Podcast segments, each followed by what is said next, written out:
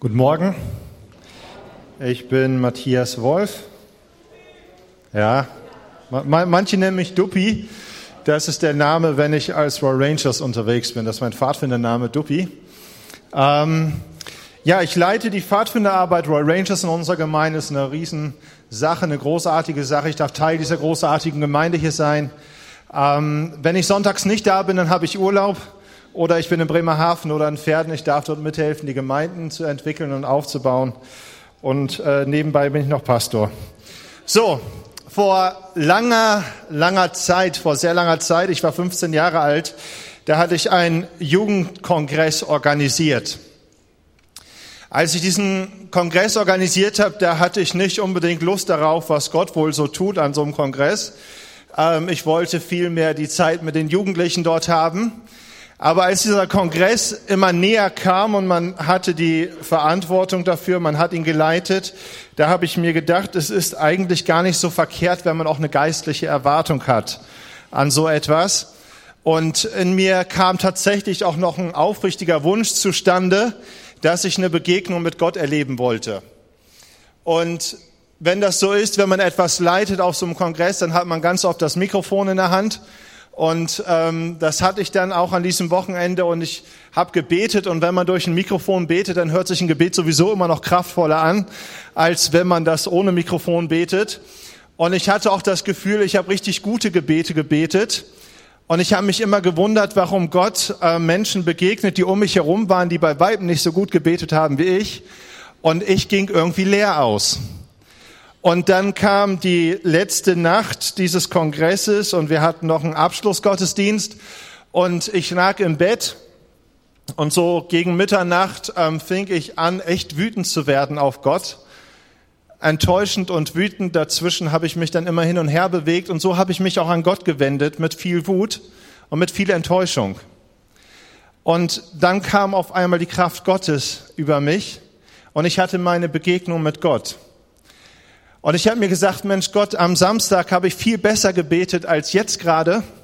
Jetzt habe ich dir Vorwürfe gemacht. Am Samstag hatte ich ein Mikrofon, jetzt hatte ich kein Mikrofon. Warum kommst du jetzt zu mir und begegnest mir und warum nicht am Samstag? In dieser Nacht habe ich eine Sache gelernt, dass Gott es richtig gut gefällt, wenn wir echt beten.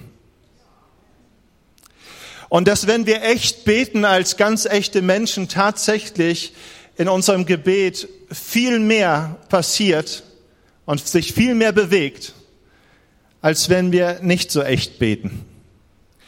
Ich möchte euch bitten, aufzustehen, wenn ich die Texte lese, mit denen ich in die Predigt einsteige. Der Titel meiner Predigt lautet Das Geheimnis des kraftvollen Betens. Und ich möchte mit euch lesen aus dem Philipperbrief, das ist das Neue Testament der Bibel, Kapitel 4, Vers 6. Dort schreibt Paulus, sorgt euch um nichts, sondern betet um alles. Sagt Gott, was ihr braucht und dankt ihm. Und Jesus wird wiedergegeben mit den Worten im Matthäus, im Markus Evangelium 11, Vers 24. Darum sage ich euch, alles, um was ihr auch betet und bittet, glaubt, dass ihr es empfangen habt und es wird euch werden. Amen. Ihr dürft euch gerne widersetzen. Der eine Text kommt von Paulus, der andere von Jesus, wiedergegeben. Und wenn man sich beide Texte mal ansieht, dann könnte man tatsächlich auf die Idee kommen, dass Paulus und Jesus davon überzeugt sind, dass die Sache mit dem Beten funktioniert. Stimmt's? Ich meine, gut, Paulus ist eine Sache, aber spätestens dann, wenn Jesus davon redet, dass die Sache mit dem Beten funktioniert, dann können wir doch irgendwie ganz stark davon ausgehen, dass er recht hat. So, und jetzt steht das da so drinnen, wir sind mit diesem Text äh, konfrontiert und wir werden ja zu nichts Geringerem ermutigt, als dass wir an das glauben, worum wir bitten. Und dass wir daran nicht nur glauben und es im Gebet irgendwie formulieren, sondern dass wir bereits anfangen zu danken für das, worum wir gebetet haben, obwohl wir noch lange nicht sehen, dass dieses Gebet erhört worden ist. Statt sich Sorgen zu machen, so bringt Paulus den Ball hier ins Rollen, Betet doch einfach.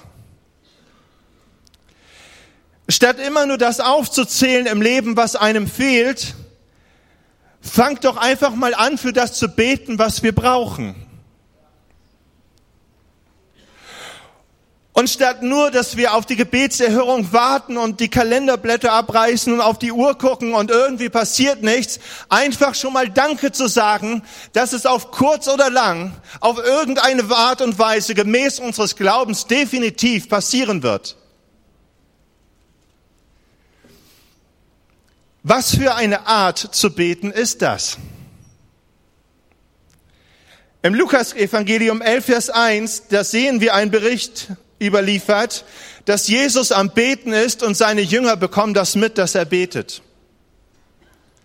Sie warten, bis Jesus fertig ist und nachdem Jesus fertig ist mit dem Beten, kommt einer der Jünger zu Jesus und sagt zu ihm, Herr, sag uns doch, wie wir richtig beten sollen. Die Jünger, die das Beten von Jesus an dieser Stelle lernen wollten, waren bestens unterrichtet in liturgischen Gebeten. Sie kamen, sie waren Juden, sie sind gebildet worden mit geistlichen Liedern, mit Schriften des Alten Testamentes, mit Gebeten. Und sie hatten Dutzende von Gebeten gehört und selber schon gesprochen und auswendig drauf und so weiter. Und trotzdem kommen sie mit diesem ganzen Erfahrungsschatz, mit diesem ganzen Repertoire zu Jesus hin und sagen uns, Herr, sag uns doch, wie wir richtig beten sollen. Sie haben erlebt, dass all diese Gebete, die sie kannten, anders waren als die Art und Weise, wie Jesus gebetet hat. Bei Jesus hörte man eine Gottesbeziehung heraus, wenn er betete. Die Gebete von Jesus hatten irgendwie eine andere Kraft als ihre Gebete. Und sie hatten das Gefühl, wenn Jesus betet, geht er ganz stark davon aus, dass Gott dieses Gebet erhören wird. Und das war anders als das, was sie bereits kannten und auswendig gelernt hatten. Herr, sag uns doch, wie wir richtig beten sollen. Sie wollten nicht mehr so beten, wie sie es mal gelernt hatten. Sie wollten nicht mehr so beten, als ob sie zu einem höheren, entfernten Wesen beten. Mensch, ich meine so, wenn, wenn deine Katze auf der Gartenmauer entlang läuft, dann ist sie in dem Moment auch ein höheres Wesen, oder? Und in diesem Sinne waren die Jünger nicht mehr daran interessiert, zu irgendeinem entfernten Gott zu beten, der irgendein höheres Wesen darstellt, sondern sie wollten in einer Art und Weise beten, wo sie aus einer Gottesbeziehung herauskommen, wo sie davon ausgehen, dass Gott diese Gebete tatsächlich erhören wird. Herr, sage uns doch, wie wir richtig beten sollen. Die Macht deines Gebetes hängt fast völlig davon ab, ob du verstehst, mit wem du redest. Die Macht deines Gebetes hängt fast völlig davon ab, ob du verstehst, mit wem du redest. Die, die Worte meines Gebetes werden nichts Großartiges bewirken. Aber der Gott, zu dem ich dabei rede, der bewirkt großartige Dinge. Die Macht deines und meines Gebetes hängt fast völlig davon ab, ob wir verstehen, mit wem wir reden. Ich möchte heute Morgen mit euch über die Realität sprechen, dass gewöhnliche Menschen, wie ich es einer bin, beten können und außergewöhnliche Dinge geschehen werden. Viele Christen glauben an die Kraft des Gebetes, aber viel weniger beten in dieser Kraft. Wir wissen alle, dass ein Fallschirm uns das Leben retten kann, wenn wir aus dem Flugzeug springen, stimmt's? Aber es ist so immens wichtig, dass wir auch die Reißleine ziehen, wenn wir springen. Viele glauben an die Kraft des Gebetes, aber viel weniger beten in dieser Kraft. Und ihr Lieben, das Beten, das fällt uns nicht einfach in den Schoß. Das ist das Problem beim Beten. Gebet ist tatsächlich immer wieder eine Entscheidung, die wir treffen müssen. Ja, ich will beten. Was du täglich tust, das wird oder ist schon deine Gewohnheit. Und ich möchte uns sagen, dass es absolut empfehlenswert ist, dass wir das Gebet zu unseren Gewohnheiten werden lassen. Ein Christsein ohne Gebet ist genauso dynamisch wie ein Gespräch mit einem Goldfisch durch die Aquariumscheibe. Wenn wir als Christen das mit dem Beten nicht irgendwie uns zur Gewohnheit machen, dann fehlt unserer Gottesbeziehung etwas ganz Elementares.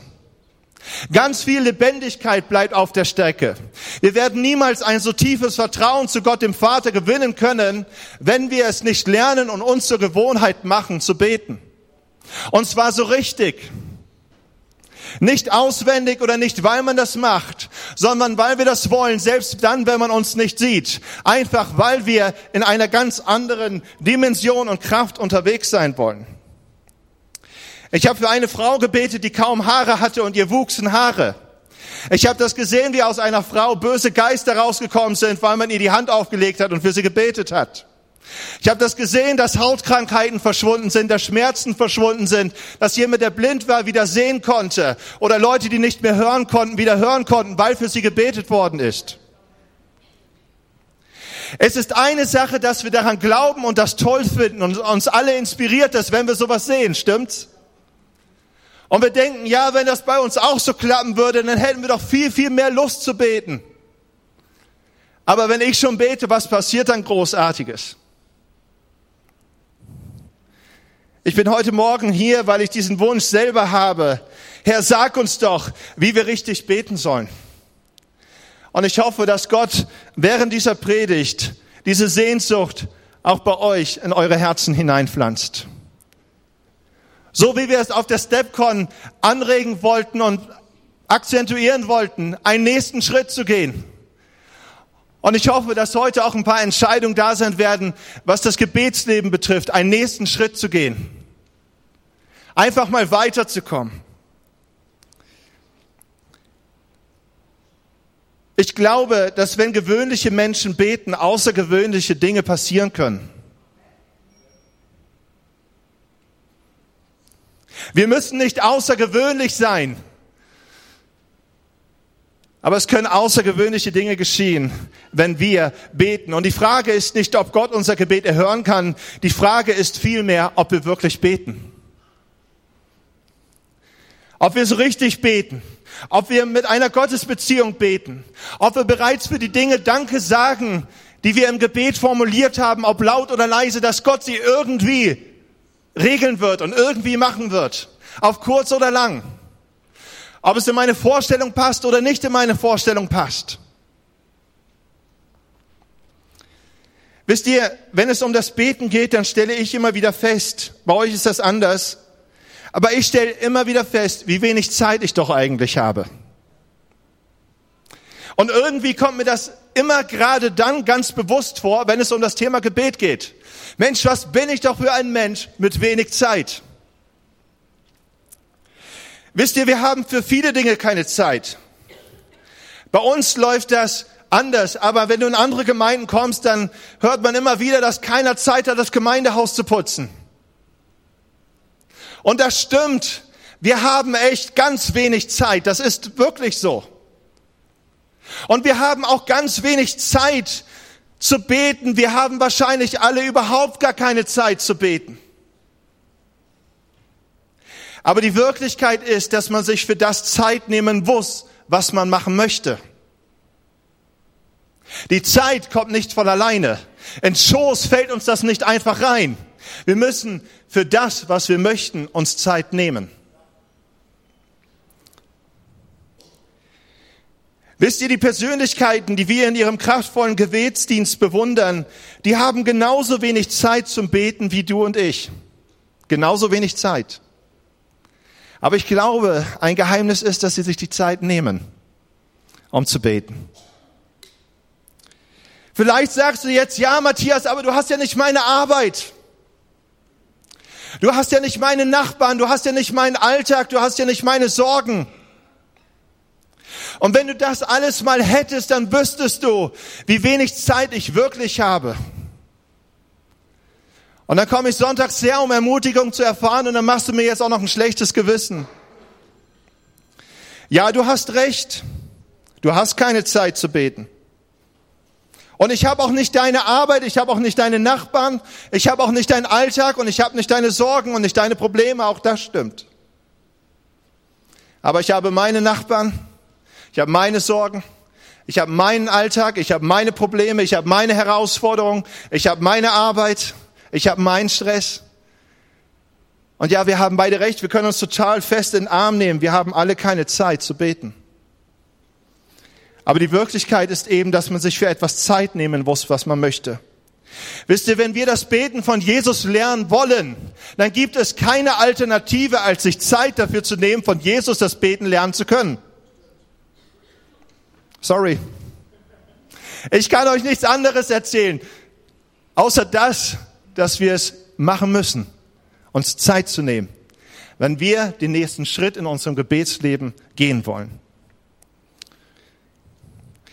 In Jakobus 5, Vers 16, da lesen wir, das Gebet eines Menschen, der sich nach Gottes Willen richtet, ist wirkungsvoll und bringt viel zustande. Schon kein schlechter Text, ne? So zu wem ist das jetzt geschrieben?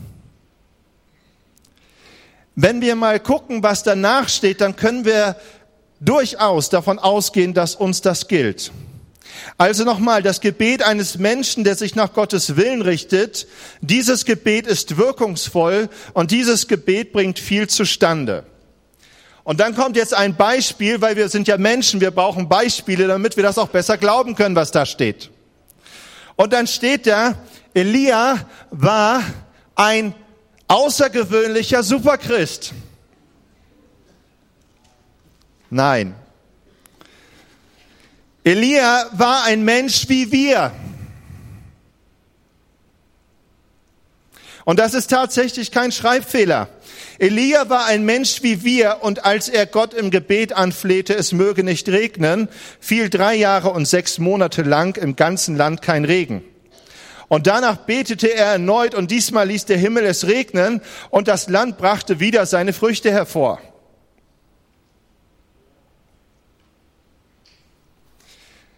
Das Ganze ist unabhängig von deinem bisherigen Leben zu sehen, unabhängig vom Alter und hat auch überhaupt nichts damit zu tun, ob du in deinem Leben mal Roy Ranger gewesen bist oder nicht. Trotzdem kann Gebet funktionieren.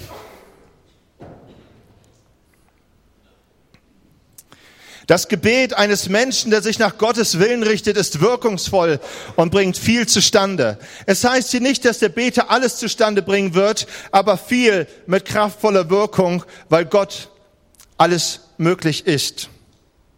Luther übersetzt in seiner Bibel Elia ein Mensch mit der unsrigen Schwäche. Aber Elia wusste etwas. Mein Gebet verbindet mich mit dem Gott, dem alles möglich ist. Und das ist der Unterschied. Gebetserhörung ist auch nicht immer logisch. Ein Verwandter von mir wurde auf seine Operation vorbereitet er hatte an den Händen und an den Füßen ganz viele Warzen und die mussten operativ entfernt werden. Und er wird auf die Operation vorbereitet, soll in den Operationssaal rein.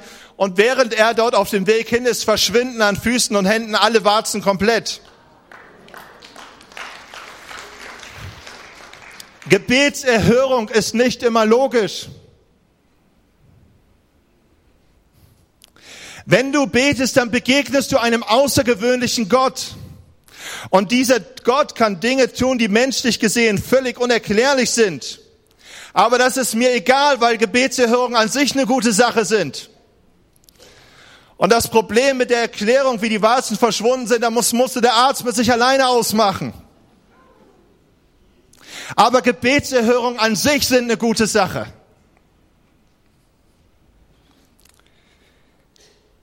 Lasst uns auch niemals die Kraft des Gebetes unterschätzen. Im ersten Johannesbrief 5, Vers 14 bis 15 steht auch in der Bibel, Neues Testament.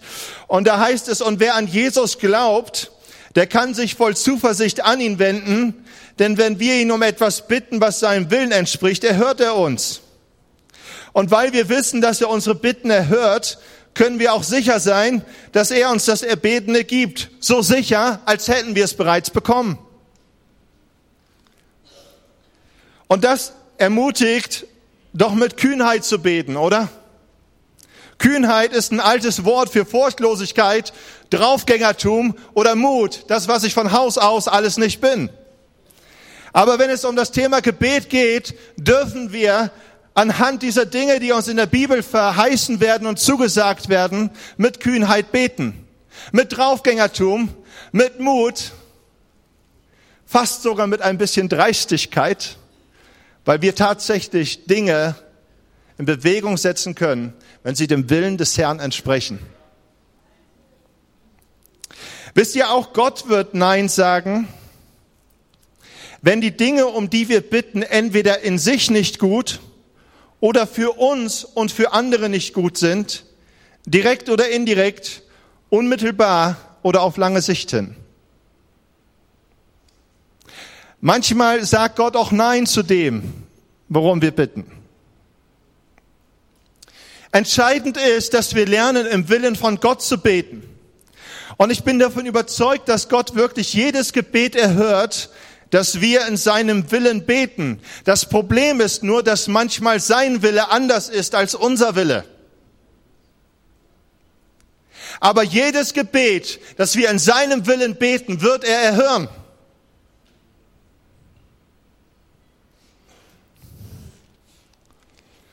Ich bin auch der Meinung, dass wir viele Gebetserhörungen einfach übersehen, weil wir immer noch darauf warten, dass sich das genauso zutragen muss, wie wir es uns vorgestellt haben.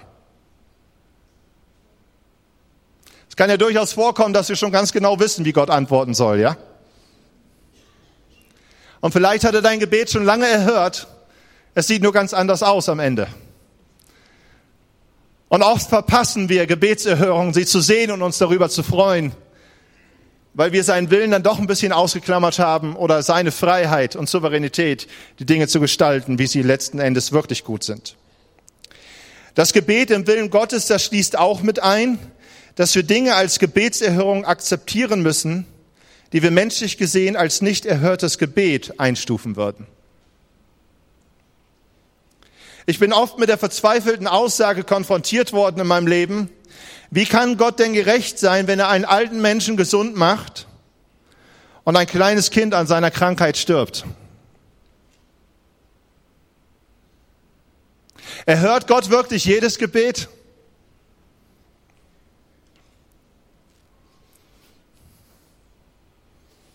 Der Wunsch, Herr, sag uns doch, wie wir richtig beten sollen, beinhaltet auch die Worte des Gebetes von Jesus, als er selber seinen eigenen Tod vor Augen hat. Und er betet dort, Herr, wenn es möglich ist, dann lass diesen Kelch, all das, was mich erwartet, an mir vorbeigehen, aber nicht mein Wille geschehe, sondern dein Wille geschehe. Das Gebet im Willen Gottes schließt auch mit ein, dass wir Dinge als Gebetserhörung akzeptieren müssen, wo wir uns sagen, eigentlich sieht das alles danach aus, als ob er es nicht erhört hätte. Und doch ist das Gebet im Willen Gottes das kraftvolle Gebet, das viel bewirkt. Zum Beispiel sei echt beim Beten. Sei authentisch, sei ehrlich. Gott findet das überhaupt nicht gut, wenn wir unecht beim Beten sind. Wir lesen in der Bibel im Alten Testament aus dem Buch Amos 5, Vers 23, das sagt, Gott hört auf mit dem Lärm eures Lobpreises eure Anbetungsmusik werde ich mir nicht anhören. Hört auf mit eurem Klimpern von Instrumenten. Und das sagt Gott nicht, weil ihm der Dezibelpegel zu hoch ist, sondern er erklärt, was ich sehen will, ist, dass von euch Recht und Gerechtigkeit ausgehen. Und dann macht Lobpreis und Musik, was das Zeug hält. Aber was ich in Wirklichkeit sehen will, da wo es wo es mir wirklich drauf ankommt, ist, dass von euch Recht und Gerechtigkeit ausgeht. Matthäus 6, Vers 7 plappert nicht vor euch hin, wenn ihr betet, bis die Menschen, die Gott nicht kennen. Sie glauben, dass ihre Gebete erhört werden, wenn sie die Worte nur oft genug wiederholen.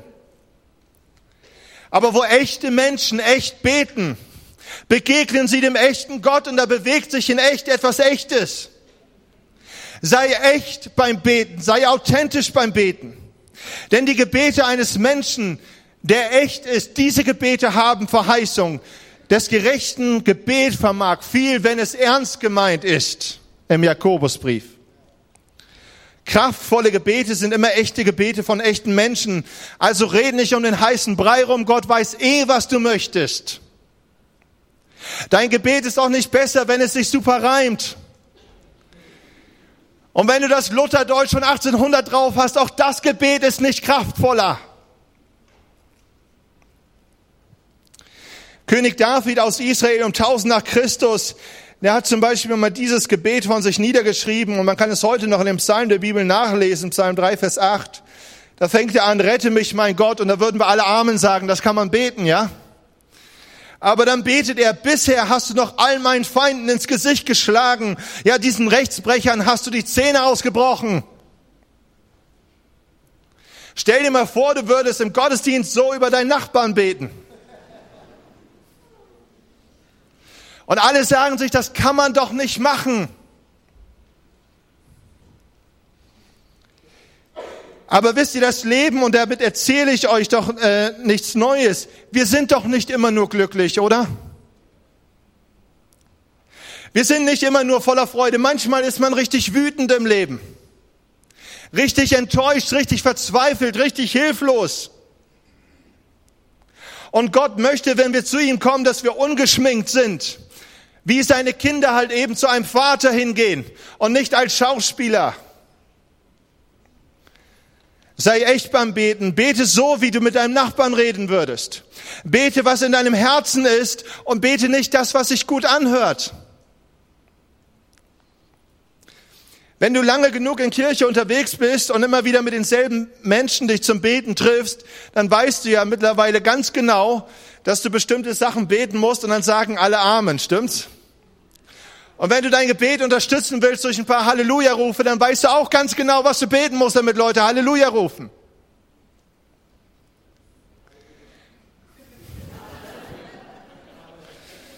Aber darauf kommt es nicht an. Bete, was du denkst. Und bringe Gott das, was in deinem Herzen ist. So, als wenn du mit deinem Nachbarn reden würdest. Und ich habe diese Lektion, deshalb habe ich mit dieser Geschichte, mit diesem Erlebnis die Predigt eröffnet. Nichts ist an diesem Jugendkongress Wochenende passiert, aber da, wo ich wütend und verzweifelt und enttäuscht im Bett lag und mich mit diesem Herzen an Gott gewendet hat, da kam Gott auf einmal an. Gott gefällt das, wenn wir echt sind. Ein kraftvolles Gebet ist ein selbstloses Gebet. Wer immer nur so auf sich selber sieht, der wird bald nicht mehr andere sehen und er verlernt es auch Jesus zu sehen. Aber Gebet ist dann kraftvoll, wenn es selbstlos ist. Gott spricht zu dem israelitischen König Salomo. Salomo ist der Sohn von David, den ich gerade erwähnt hatte. Und Gott sagt zu ihm, Junge, wünsch dir, was du möchtest. Wünsch dir von mir mal, was du möchtest. Das ist ja so ein bisschen das Prinzip von Aladins Wunderlampe, ja?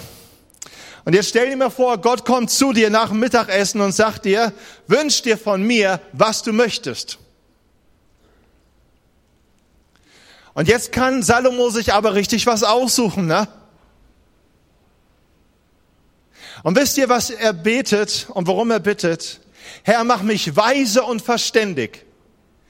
Nicht damit ich vor den anderen den dicken Macker markieren kann, sondern damit ich in der Lage bin, dein Volk gut zu führen.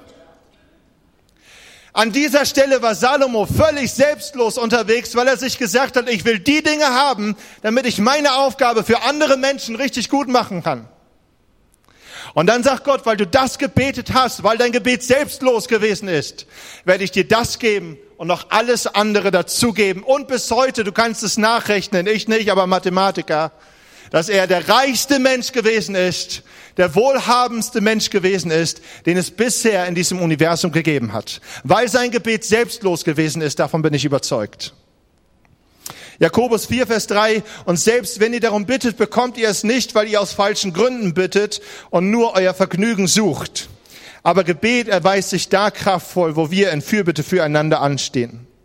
Jesus lernte uns zu beten, dass es nicht um unseren Willen im Gebet geht. Wir dürfen um Bewahrung beten. Wir dürfen um Heilung für uns beten. Wir dürfen um Vergebung für uns bitten. Wir dürfen darum bitten, dass Gott uns segnet. Klar, dürfen wir alles machen. Aber wir sollen beten, Gott, dein Reich komme. Dein Wille geschehe. Wie im Himmel, so auf dieser Erde. Kraftvolles Gebet, das wird in der Autorität von Jesus Christus gesprochen. Es gibt viele große Namen in unserem Leben. Ein großer Name ist Angst. Ein großer Name ist Einschüchterung. Ein großer Name ist die Vergangenheit, die uns immer wieder einholt und in den Sinn kommt, uns klein hält. Aber es gibt einen Namen, der größer ist als alle anderen Namen in unserem Leben und das ist der Name von Jesus. Epheser 1, Vers 21, damit steht Christus jetzt hoch über allen Mächten und Gewalten hoch über allem, was Autorität besitzt und Einfluss ausübt. Er herrscht über alles, was Rang und Namen hat, nicht nur in dieser Welt, sondern auch in der zukünftigen. Und allein in diesem Namen ist Rettung zu ewigem Leben. Allein in diesem Namen ist Vergebung. Allein dieser Name siegt über deine Vergangenheit und hat sie in Ordnung gebracht und dich befreit. Alleine in diesem Namen und kraftvolle Gebete werden in diesem Namen gebetet, in dieser Autorität Jesus Christus. Die Macht unseres Gebetes hängt fast völlig davon ab, ob wir verstehen, mit wem wir reden. Und sein Name ist Jesus. Und mit dem reden wir im Gebet. Nun, wer im Namen von Jesus betet, betet nicht mehr in seiner menschlichen Kraft. Hier bekommt dein Gebet eine göttliche Autorität, weil der Name Jesus Christus draufsteht.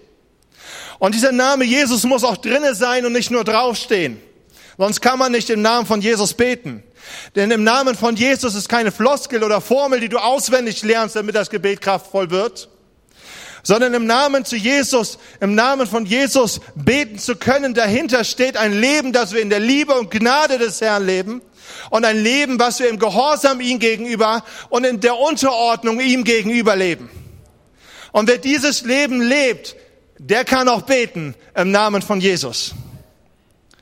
Und wenn wir schlecht von der Gemeinde Jesus denken, dann haben wir auch nicht die Autorität, in seinem Namen zu beten.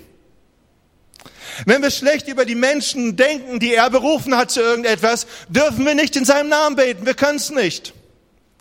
Wenn wir das Wort Gottes missachten und es uns nichts bedeutet, dann haben wir nicht die Autorität, in seinem Namen beten zu dürfen. Denn der Name Jesus ist niemals losgelöst von seiner Gemeinde. Der Name Jesus ist niemals losgelöst von der Berufung, die auf deinem Leben liegt. Und der Name Jesus ist niemals losgelöst von seinem Wort. Kraftvolles Gebet ist ein inständiges Gebet. Und inständig bedeutet nicht, dass man so lange betet, bis man schwitzt, sondern inständig, vom griechischen Grundtext des Neuen Testaments her kommend, bedeutet so viel an dieser Stelle mit entrüstet oder empört zu sein entrüstet und empört zu beten. Wann sind wir zuletzt ins Gebet gegangen, weil wir entrüstet und empört darüber waren, was der Teufel versucht hat, an Schaden anzurichten in deinem Leben, in das Leben deines Nächsten oder in der Gemeinde? Epheser 6, Vers 12, denn wir kämpfen nicht gegen Menschen, sondern gegen Mächte und Gewalten des Bösen, die über diese gottlose Welt herrschen und um Unsichtbaren ihr unheilvolles Wesen treiben.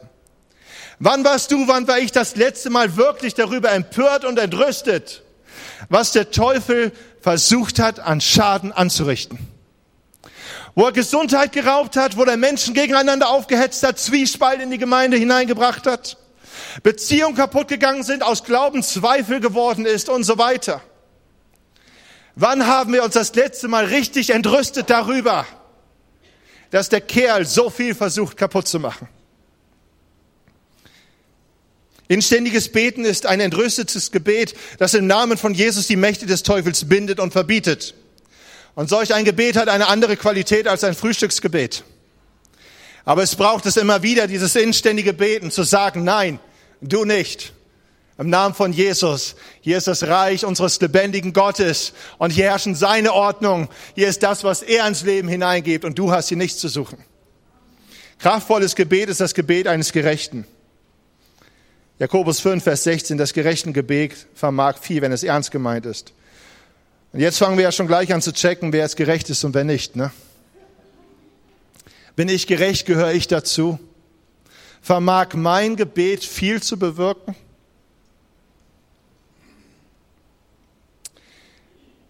Wisst ihr, was mit gerecht an dieser Stelle gemeint ist? Damit ist kein gerechtes Verhalten gemeint. Sondern das Gebet des Gerechten Gerecht ist an dieser Stelle damit gemeint, dass du durch die Gnade und die Vergebung Gottes gerecht gemacht worden bist und jetzt ein Kind Gottes bist, weil du glaubst, dass Jesus der Sohn Gottes ist. Und das gerechten Gebet vermag viel. Hier geht es nicht um Leistung, sondern das Gebet des Kindes Gottes vermag viel, wenn es sich an den Vater im Himmel wendet. Wir beten nicht einfach zu einem höheren Wesen, wir reden mit unserem Vater im Himmel. Und wenn du als Kind Gottes glaubst und betest, dieses Gebet vermag viel, wenn es ernst gemeint ist. Wisst ihr, Gebet, das sollte nicht der letzte Strohhalm sein in unserem Leben. Häufig ist es ja so, da geht es uns relativ gut und irgendwie hängt das oder wirkt das auf das Gebet so aus, mehrheitlich zumindest, dass sich das Gebetsleben irgendwie zurückentwickelt. Und wenn es uns anfängt schlecht zu geben im Leben, dann wird das Gebetsleben auch irgendwie wieder intensiver. Aber Gebet sollte in unserem Leben nicht der letzte Strohhalm sein, an dem wir uns festhalten, sondern Gebet sollte in jeder Lebenslage unsere erste Wahl sein. In jeder Lebenslage.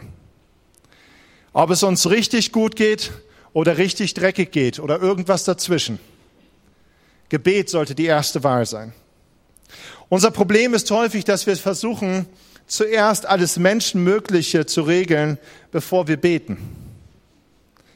Aber vielleicht bist du ermutigt heute an diesem Morgen, das einfach mal anders herum zu machen in deinem Leben.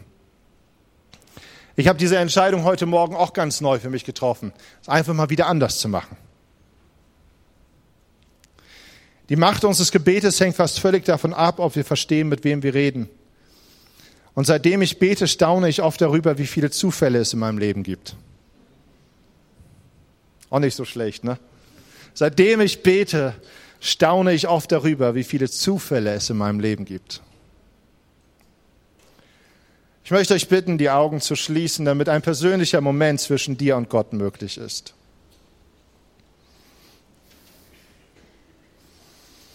Und Vater im Himmel, ich danke dir dafür, dass wir über dich nachdenken dürfen, immer wieder, Herr. Und ich danke dir dafür, dass wir viele großartige Dinge hören durften, auch schon in der Einleitung von Phil, Herr, wo du Gebet erhört hast. Und wir haben gehört, auch in dieser Predigt, Herr, dass du ein Gott bist, der Wunder tun kann, dass außergewöhnliche Dinge geschehen, große und kleine, Herr, weil dir alles möglich ist. Und wir sind ermutigt worden an diesem Morgen, Herr, dass jeder von uns beten darf und zu dir kommen darf, so echt wie er ist. Ja, und dass wir als deine Kinder mit dir, Vater im Himmel, reden dürfen und du lässt uns nicht hängen, Herr. Wir dürfen beten, dass dein Wille geschieht, Herr, und dein Wille ist viel größer als all unsere Vorstellungen, Herr. Und deshalb ist es auch gut, dass wir die Gebetserhörung, in welcher Art und Weise sie geschehen muss, wirklich dir ganz alleine überlassen. Herr, und ich danke dir für die Entscheidungen, die jetzt gerade getroffen worden sind, das Gebet im Leben neu zu platzieren und sich dann neu aufzumachen, einen nächsten Schritt zu gehen in der Nachfolge mit dir, Herr. Und ich bitte dich darum, dass dein Segen auf diesen Entscheidungen ist, mein Gott, dass sie heute am Nachmittag nicht schon verflogen sind, sondern dass das erst der Anfang ist, mein Gott. Und wir werden gesegnet werden damit, dass wir viele Gebetserhörungen untereinander teilen dürfen, weil wir nicht mehr nur an die Kraft des Gebetes glauben, sondern in dieser Kraft beten dürfen. Jesus in deinem Namen, Herr. Und ich möchte auch fragen, ob an diesem Morgen jemand da ist, der noch keine Entscheidung für Jesus getroffen hat. Also ich überlege, diese Entscheidung zu treffen. Wisst ihr, wir haben in dieser Predigt gehört, dass Gott Wunder tun kann. Und er kann großartige Dinge tun. Aber das ist nicht das Größte, was Gott tun kann, sondern das Größte, was Gott getan hat, ist, dass dieser Gott den Himmel verlassen hat und Mensch geworden ist. Und sein Name war Jesus. Und wir tun alle Fehler im Leben. Wir sind alle schuldig geworden im Leben, an Menschen und an Gott. Und man nennt das Sünde. Und eigentlich hätte jeder von uns die gerechte Strafe für diese Schuld, für diese Sünde verdient. Aber weil Gott dich und mich so sehr liebt, hat er sich gesagt, ich trage diese Schuld, ich übernehme die komplette Verantwortung für all die Fehler, die wir getan haben. Und diese gerechte Strafe, die hat er getragen, als er ans Kreuz genagelt worden ist und dort einen Tod gestorben ist, den wir eigentlich verdient hätten. Und das ist das Größte, was dieser Gott getan hat. Viel größer als alle Wunder, die wir erleben werden durch unsere Gebete. Und was machen wir jetzt daraus? Wir können Ja dazu sagen. Wir können sagen, danke Gott, dass du mich so sehr liebst, dass du für meine Fehler ans Kreuz gegangen bist. Und wir dürfen Ja zu diesem Tod sagen und sagen, ja Herr, vergib mir meine Schuld. Danke für deine Liebe, danke für das Kreuz. Wenn du heute an diesem Morgen eine Entscheidung dafür treffen willst, für diesen Jesus, der alles gegeben hat für dich, dann möchte ich dich ermutigen, mit deiner Hand zu zeigen. Und zeig deine Hand und mach damit deutlich, ja, ich glaube, dass dieser Jesus für meine Schuld gestorben ist und ich möchte leben mit ihm. Danke, ich sehe deine Hand. Dankeschön. Ich danke dir für diese Entscheidungen, die getroffen worden sind und wir freuen uns mit den Menschen, die diese Entscheidung getroffen haben. Herr, wir feiern mit ihnen, Herr, und sie dürfen deine Kinder sein, das sagt uns sein Wort an diesem Morgen. Und sie dürfen, sie dürfen unterwegs sein im Leben jetzt als deine Kinder, Herr. Du hast ihnen alles vergeben und ihr Leben ist durch dich gerecht gemacht geworden, Herr. Ich danke dir dafür. Und ich möchte uns einladen als Gemeinde, dass wir gemeinsam ein Gebet sprechen. Ein Übergabegebet. Haben wir das als Folie da? Es ist da. Und ich lade euch ein, aufzustehen und uns gemeinsam zu beten. Jesus, ich danke dir, dass du heute zu mir gesprochen hast. Ich habe erkannt, dass ich mein Leben bis heute nur nach meinem Willen gelebt habe. Ich will, dass du von nun an Herr in meinem Leben bist und danke dir für deinen Tod am Kreuz, durch den ich Vergebung finden darf.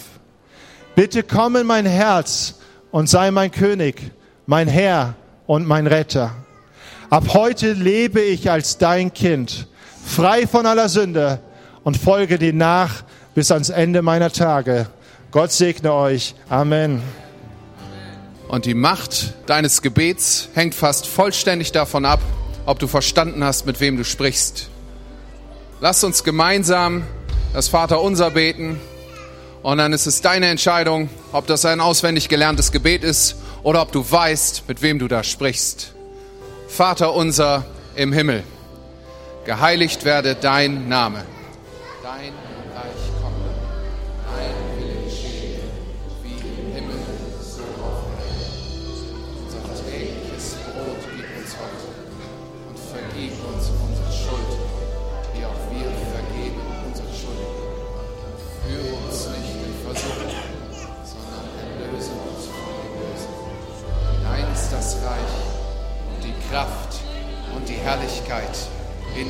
Ewigkeit.